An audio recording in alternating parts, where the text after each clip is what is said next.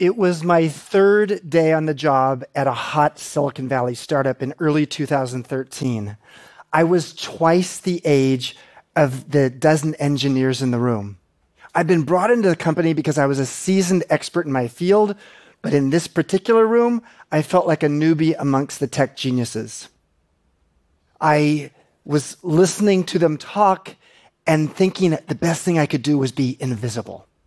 And then suddenly, the 25 year old wizard leading the meeting stared at me and asked, If you shipped a feature and no one used it, did it really ship?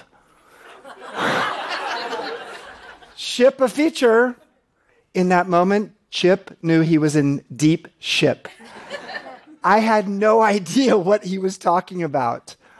I just sat there awkwardly, and mercifully, he moved on to someone else.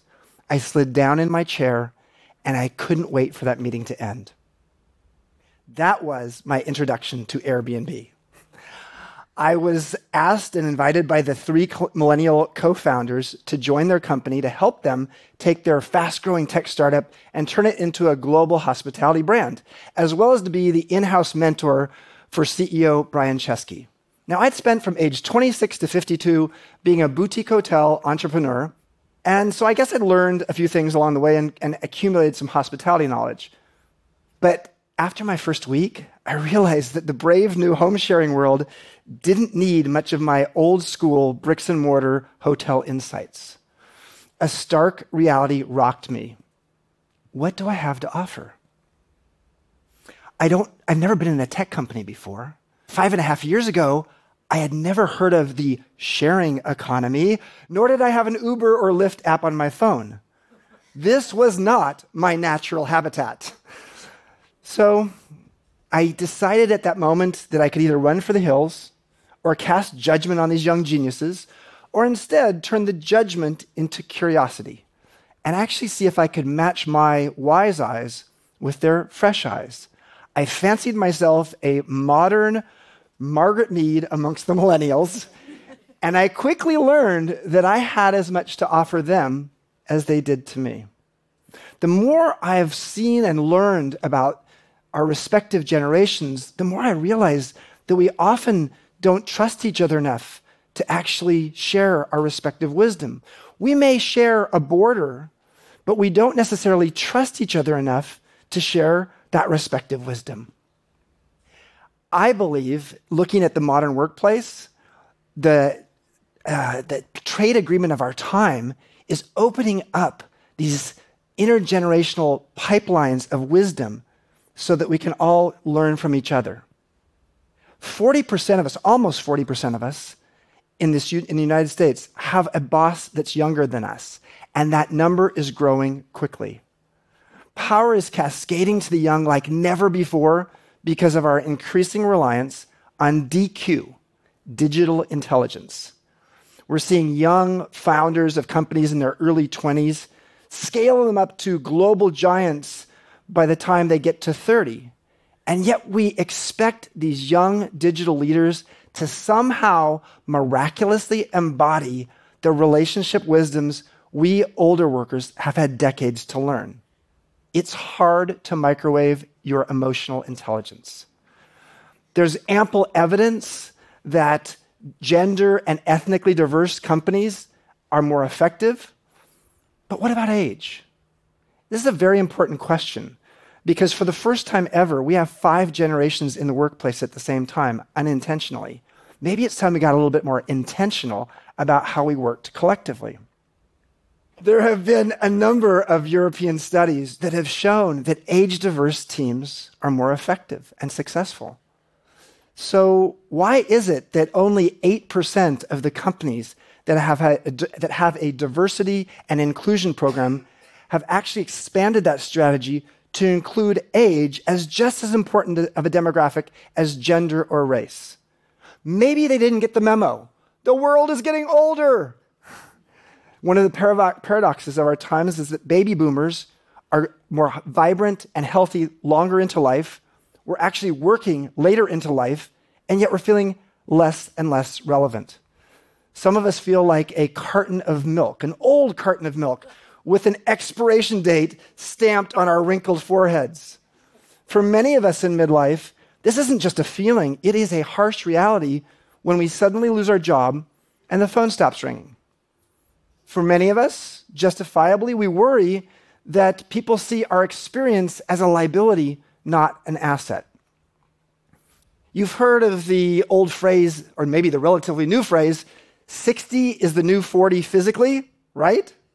When it comes to power in the workplace today, 30 is the new 50. All right, well, this is all pretty exciting, right? Truthfully, power is moving 10 years younger. We're all going to live 10 years longer. Do the math. Society has created a new 20 year irrelevancy gap. Midlife used to be 45 to 65, but I would suggest it now stretches uh, into a midlife marathon 40 years long from 35 to 75. But wait, there is a bright spot. Why is it that we actually get smarter and wiser about our humanity as we age? Our physical uh, peak may be our 20s, our financial and salary peak may be age 50, but our emotional peak is in midlife and beyond because we have developed pattern recognition about ourselves and others. So, how can we get companies to tap into that wisdom of the midlife folks just as they nurture their digital young uh, geniuses as well? The most successful companies today and in the future will actually learn how to create a powerful alchemy of the two. Here's how the alchemy worked for me at Airbnb I was assigned a young, smart partner who helped me develop a dev- uh, hospitality department early on, Laura Hughes uh, could see that I was a little lost in this habitat, so she often sat right next to me in meetings so she could be my tech translator and I could write her notes and she could tell me that's what that means. Laura was 27 years old. She'd worked for Google for four years and then for a year and a half at Airbnb when I met her. Like many millennial co- of her cohorts, she had actually grown into a managerial role before she'd gotten any formal leadership training. I don't care if you're in the B2B world, the B2C world, the C to C world, or the A to Z world. Business is fundamentally H to H, human to human. And yet, Laura's approach to leadership was really formed in the technocratic world, and it was purely metric driven. One of the things she said to me in the first few months is I love the fact that your approach to leadership is to cr- create a compelling vision that becomes a North Star for us. Now, my fact knowledge, as in how many rooms a maid cleans in an eight hour shift, might not be all that important in a home sharing world. My process knowledge of how do you get things done based upon understanding the underlying motivations of everybody in the room was incredibly valuable in a company where most people didn't have a lot of organizational experience as I spent more time at Airbnb, I realized it's possible a new kind of elder was emerging in the workplace. Not the elder of the past, who actually was regarded with reverence. No, what is striking about the modern elder is their relevance, their ability to use timeless wisdom and apply it to modern day problems. Uh, maybe it's time we actually valued wisdom as much as we do disruption. And maybe it's time, not just maybe, it is time for us to definitely reclaim the word elder and give it a modern twist. The modern elder is as much an intern as they are a mentor because they realize in a world that is changing so quickly, their beginner's mind and their catalytic curiosity is a life affirming elixir, not just for themselves, but for everyone around them. Intergenerational improv has been known in music and the arts. Think um, Tony Bennett and Lady Gaga, or Wynton Marsalis and the young stars of jazz. This kind of business, this kind of riffing in the business world um, is often called mutual mentorship, millennial DQ for Gen X and boomer EQ. Uh, I got to experience that kind of intergenerational reciprocity with Laura and our stellar data science team when we were actually remaking and evolving the Airbnb peer to peer review system using Laura's analytical mind and my human centered intuition. with that perfect alchemy of algorithm and people wisdom, we were able to create an instantaneous feedback, feedback loop that helped our hosts better understand the needs of our guests. High tech meets high touch. At Airbnb, I also learned as a modern elder that my role was to intern publicly and mentor privately. Search engines are brilliant at giving you an answer, but a wise sage guide can, act, can offer you just the right question.